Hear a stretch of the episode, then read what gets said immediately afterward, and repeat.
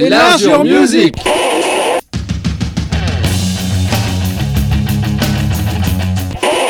Enlarge Music 292, bonsoir à toutes, bonsoir à tous, bonsoir Nico dans le bocal. Donc, comme nous disions la semaine dernière, nous explorons une année. 1993, j'appuie sur la gâchette, comme dirait le. Oh putain, ouais. NTM.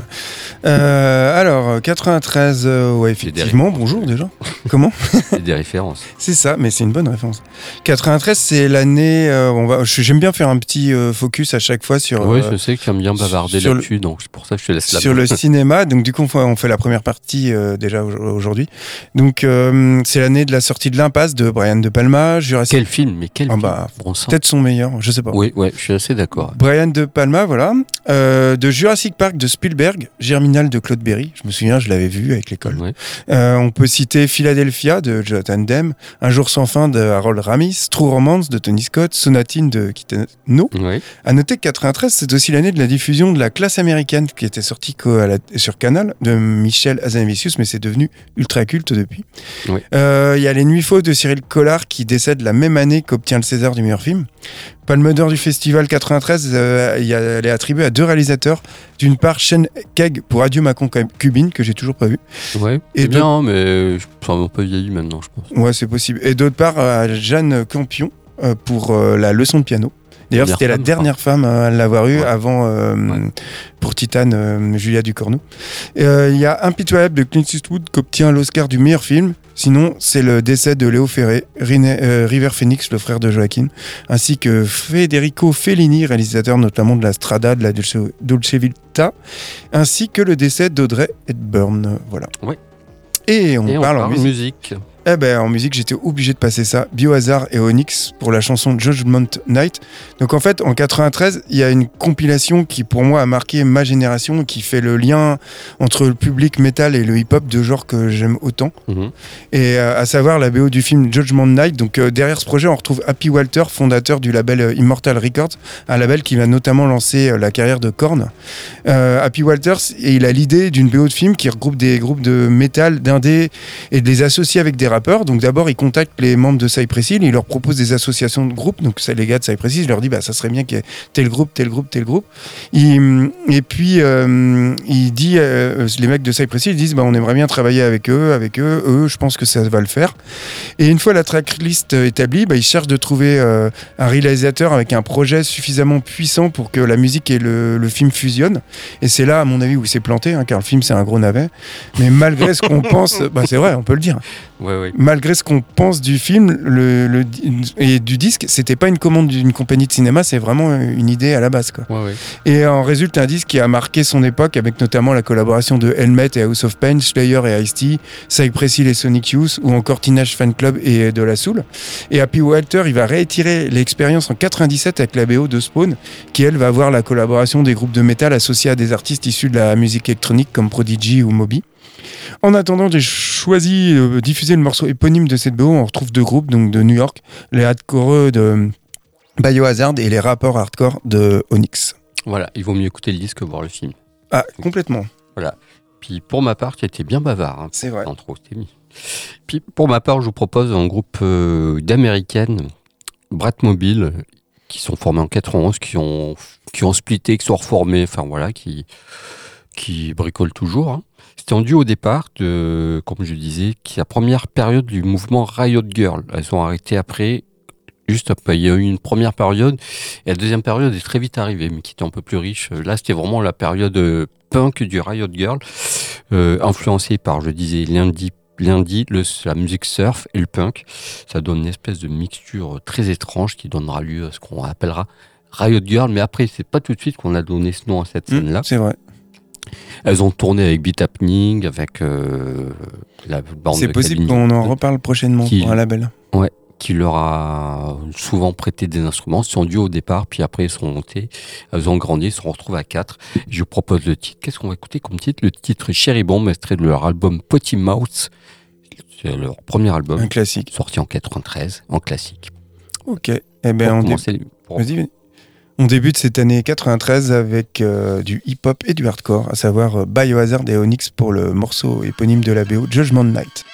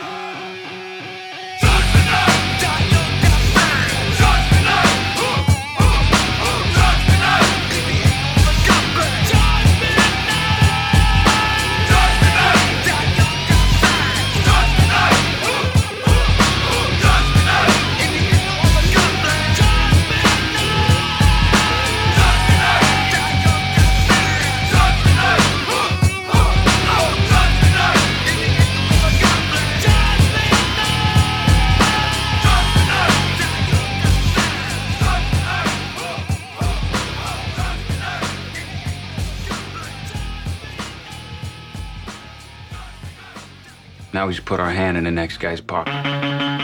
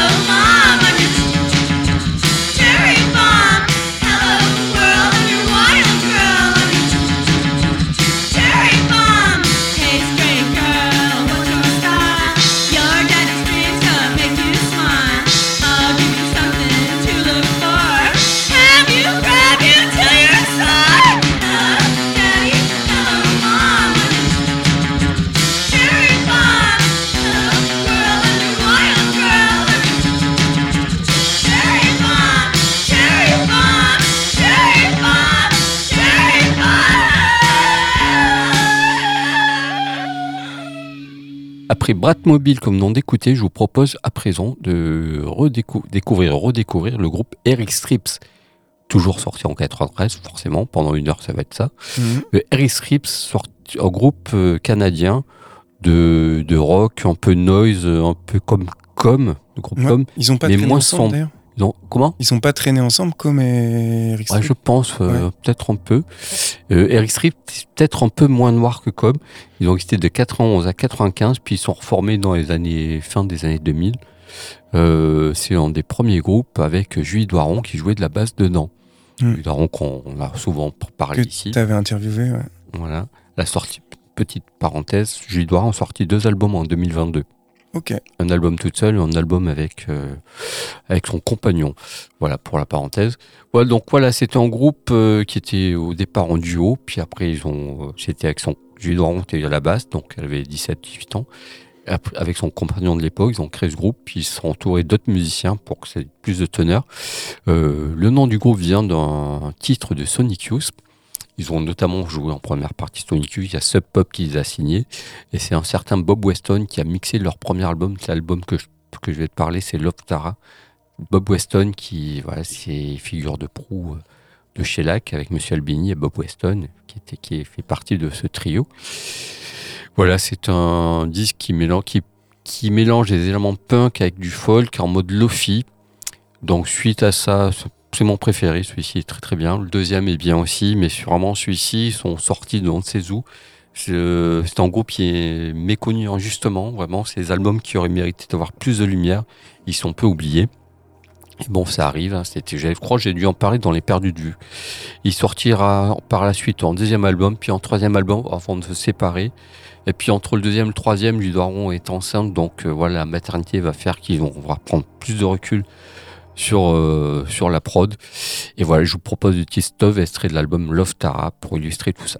Ok, on enchaînera avec euh, Quicksand. Donc euh, les musiciens qui vont fonder Quicksand, au début, ils sont, ils sont issus de la scène hardcore de New York des années 80, notamment le chanteur-guitariste Walter euh, Schreffels. Il était membre principal de Gorilla Biscuit et le bassiste de Youth of Today. Et euh, donc Quicksand vient du punk hardcore de l'époque, mais il cherche à s'en affranchir un peu à l'image de ce que faisait Fugazi, voire Snapcase, voire Drive Like GU. Leur premier EP euh, éponyme, il tarde pas à sortir via Revelation Records. On avait fait une émission là-dessus. En 90, s'ensuit une tournée en compagnie de groupes phares de l'époque, à savoir euh, Rage Against the Machine, Helmet, White Strap, euh, euh, qu'est-ce que je dis, White Zombie, Anthrax, et de quoi se faire remarquer par la major Polydor qui va les signer pour leur premier album Sleep, donc en 93. La machine est lancée, Quicksand sort en 95 Manic Compression, leur deuxième album que moi j'aime moins. Et alors au sommet, du, au sommet, le groupe se sépare fin 95, qui a un succès qui est sans doute survenu trop rapidement. En tout cas, les conflits internes et sans doute la pression de la maison de disques, ils ont eu raison du groupe. Schreffel s'y part former dans son coin Rival School, un autre excellent groupe hein, d'ailleurs qui mérite d'être découvert. Depuis Quicksand, ils se sont reformés. Ils ont sorti deux autres albums en 2017 et en 2021 que moi je conseille fortement. Vraiment, c'est un retour qui est intéressant. En attendant, on s'attarde sur l'année 93 et la sortie de leur premier album Sleep, mon album préféré du groupe, un album incroyable qu'on va ranger sous l'étiquette post-hardcore, on va dire, à côté des albums de Fugazi et dont on écoute le titre Phaser. Mais tout de suite, nous écoutons Eric Strips.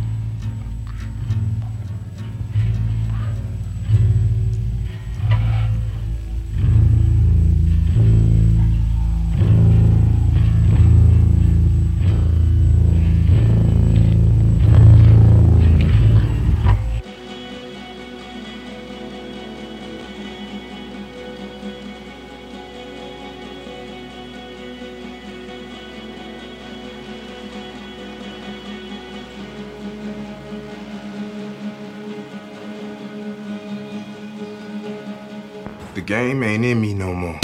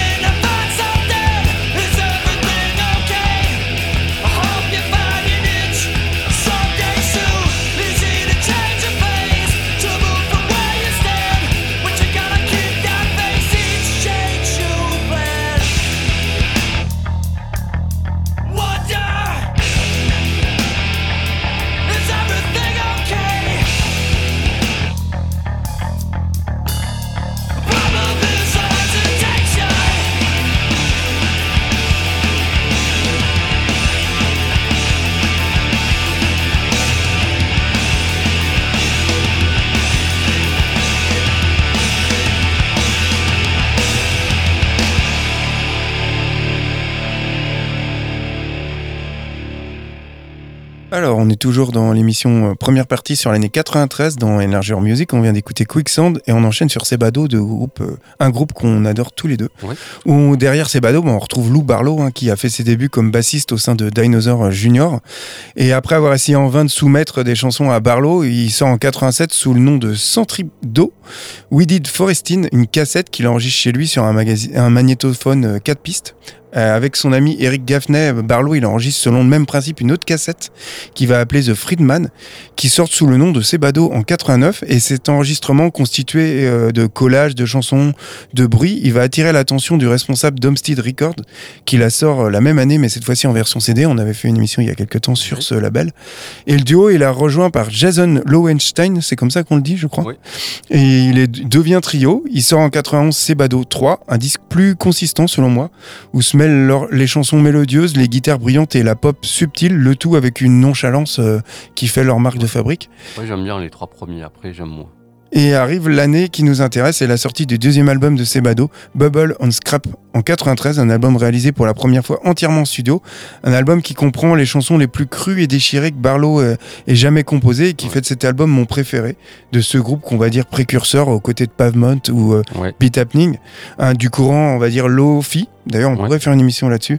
Ouais. En, pri- qui- en le mouvement qui privilégie le collage, le côté, le son brouillon le- et spontané dans un esprit euh, bricoleur et Ouais. expérimental. C'est devenu en genre, en genre, en fait. Ouais, et on va écouter le titre Soul on Fire Crans, issu du deuxième album, comme je disais, de Sebado, l'album Bubble on Scrap. C'est mon préféré avec le, le 3, en fait. Et puis pour ma part, ça sera les Crans. Les Crans, j'en avais parlé euh, il y a quelques années, on va dire, sur, je Ouais. crois, que c'était en Ah, 91. J'adore ce groupe. Il y a ouais 91. Voilà. Mm. Donc moi je voulais en parler parce que cet album, euh, c'est l'album Forever surtout qui m'interpelle. Voilà, donc c'est un groupe à l'univers étrange, féerique, euh, un petit peu angoissant avec cette voix enfantine qui est là, qui, qui est susurrée presque inaudible par moment sur ce disque-là. Ah ouais, c'est vraiment particulier. c'est vraiment la marque de fabrique du groupe quoi. Ouais, c'est un groupe avec une musique sombre au texte, euh, une tristesse, c'est une tristesse latente tout le long. Euh, les textes sont très très obscurs, très féeriques. Mhm. Et parce que voilà, moi je voulais parler de l'album Forever, donc tout ça on retrouve dans cet album, cet album là, qui est un, un grand album de musique gothique. Hum, on peut le dire. Par la suite, euh, les albums sortiront, s'enchaîneront. J'ai pu écouter après celui-là. Sans qu'il y ait, voilà, moi ça me fera pas le même effet que cet album-là. Je vous propose de titre Jewel, on a un peu parlé, donc j'accélère un peu. Jewel pour illustrer tout ça. Voilà, sur ce disque-là, euh, ils ont fait les premières parties, qui les a amenés à faire la première partie de The Cure et d'autres premières parties. Ils ont vraiment eu un gros éclairage dessus. Il y a même ce morceau qui a été emprunté dans la musique d'un film qui est 8 mm de Joel Schumacher, Mm. un film euh, assez Sur le Snuff Movie un ouais, film, ouais, Mm. avec Nicolas Cage. pas très intéressant, mais on retrouve euh, des images de ce groupe dans le film là. Je sais plus un moment dans le film, voilà quoi. D'accord. m'a fait surpris à l'époque. Voilà. Et puis Jewel, vraiment super super morceau et un super album que je vous recommande vivement. Ok, eh bien, on écoute euh, Sebado.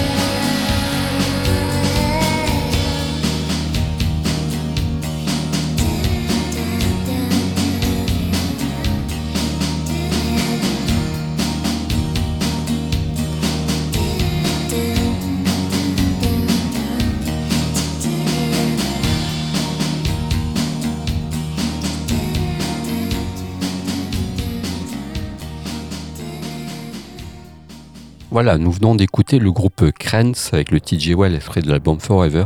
Voilà, hein, vraiment, c'est comme je disais, c'est vraiment un grand groupe euh, de gothique. Euh, la suite euh, mérite autant d'attention. Enfin, ça m'a moins plu. La suite nous a moins plu. Bah, c'est voilà, pareil, comme on disait en antenne, voilà, c'est Mm. différent. Et puis on va enchaîner avec notre grand groupe.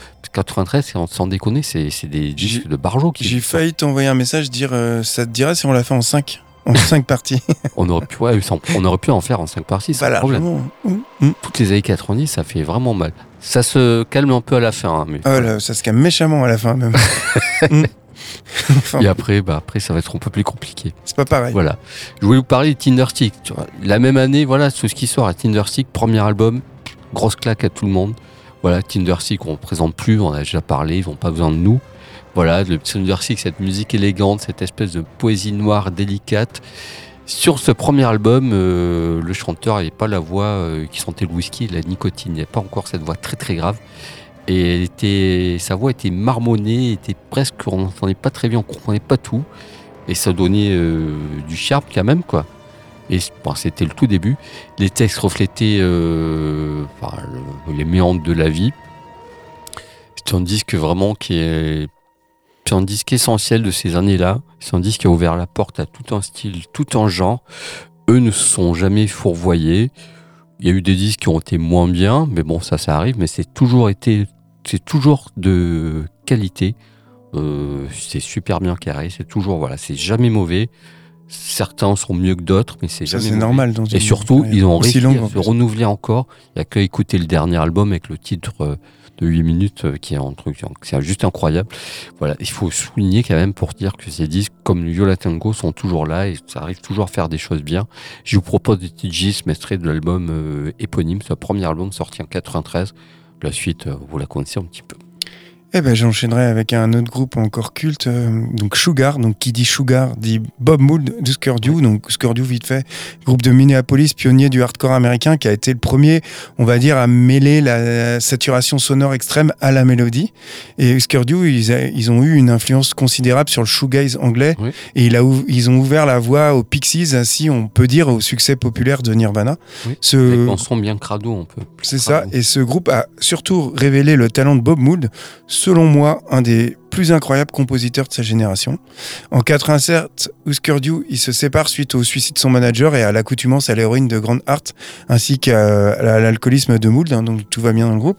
En 88, il prend un nouveau départ, il entre en cure de désintox, il s'exile dans une ferme du Minnesota, sans rien d'autre que sa guitare sèche, et là, il compose son premier album solo, le magnifique Workbook, qui paraît en 89. Et après avoir tourné seul avec sa guitare sèche, Mould il se sent assez fort, il a repris confiance, il a repris des forces pour former un nouveau trio qu'il va nommer Sugar. Sugar révèle Mould, un, un Mould qui est un peu plus épanoui, qui est plus sûr de lui, qui maîtrise parfaitement une formule qui appartient qu'à lui, hein, fait d'énergie du hardcore et de la mélodie du, du pop, du, du- de la pop, de, mais de la pop de qualité. Oui, et Copper, Blue, leur premier album, il sort chez Creation en 92. et On avait fait une émission. Il devient leur plus, plus grand euh, succès commercial, de Mould en tout cas. Et Sugar, très, euh, très rapidement, euh, l'année d'après, ils sortent en 93 le mini-album Beaster, sans doute le plus puissant que Mould n'ait jamais enregistré. Mm, mm. Une force sonore à la fois euh, aussi bien euh, du son précis, mais aussi distordu, qui évoque un peu My Bloody Valentine et dont on va écouter le titre Judas Cradle. C'est vrai qu'ils ont sorti deux disques d'affilée, euh, ça rigolait pas. Une tuerie. Et tout de suite, les Tinertics. She'd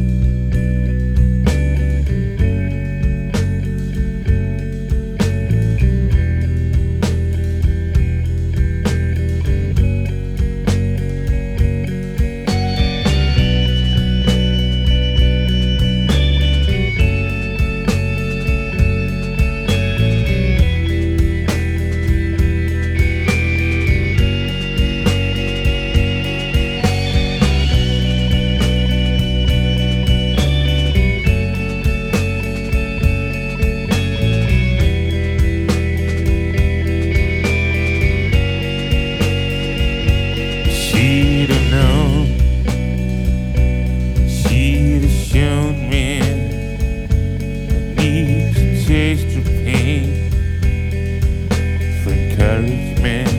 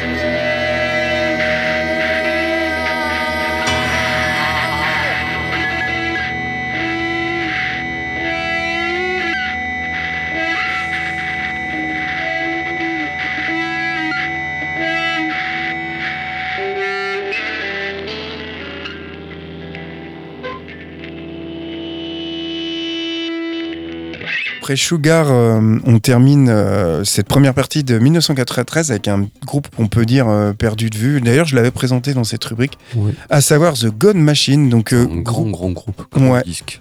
groupe de rock alternatif, on va dire, actif de 90 à 94, qui n'a sorti que deux albums, mais alors deux grands disques. Ces trois membres, en fait, ils venaient tous de San Diego en Californie, mais en fait, ils ont fait leur carrière et ils ont vécu au Royaume-Uni, en Angleterre. Ouais.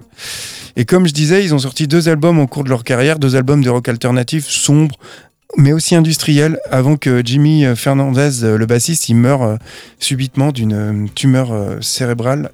Et euh, leur deuxième album, One Last Lot in a Place of Dying, pardon pour l'anglais, il est sorti en 94 et il a été reconnu par l'Alternative Press comme l'un des 90 plus grands albums des années 90. Mais moi, je vais m'attarder sur leur premier album, Sense from the Second Story, un album qui est enregistré en 92 mais qui sort en 93.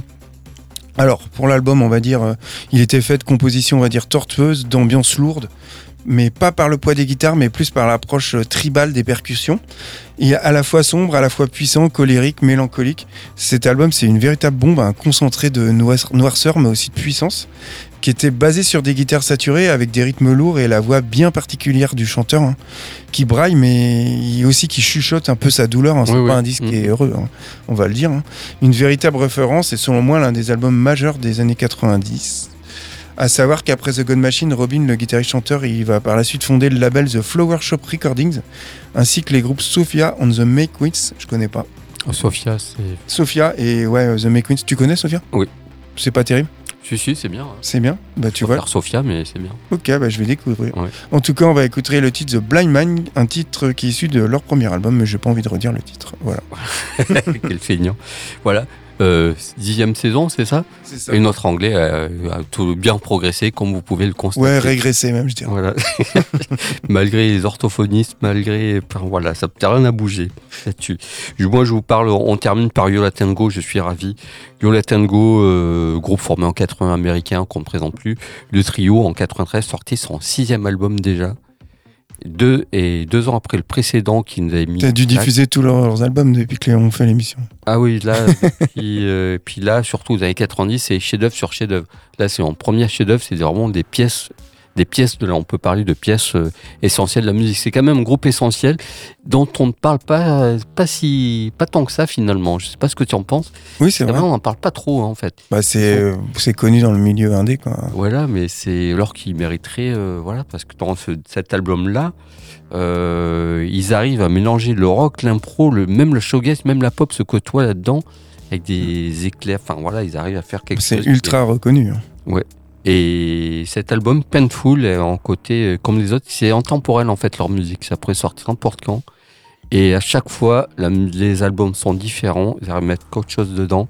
Et à chaque fois, c'est la grosse claque. Et cet album, vraiment, c'est vraiment un de leurs premiers chefs. Celui d'avant était très très bien. Là, c'est vraiment, je parle vraiment de chef-d'œuvre des années 90, hein, tout court. Là, ils vont en enchaîner toute une paire. Je vous propose le titre double d'air pour illustrer tout ça. Moi, un morceau qui claque. Dans la réédition, vous avez une autre version de ce morceau qui claque toujours tout autant, qui est un peu plus bricolé, plus, plus brut, mais qui claque toujours autant. Voilà pour finir avec ça. Puis on va se quitter là-dessus. Ouais, on va se terminer avec euh, donc The Gun Machine et Yola Tango et on se dit à la semaine prochaine pour la deuxième partie de l'année 1993. Bye bye.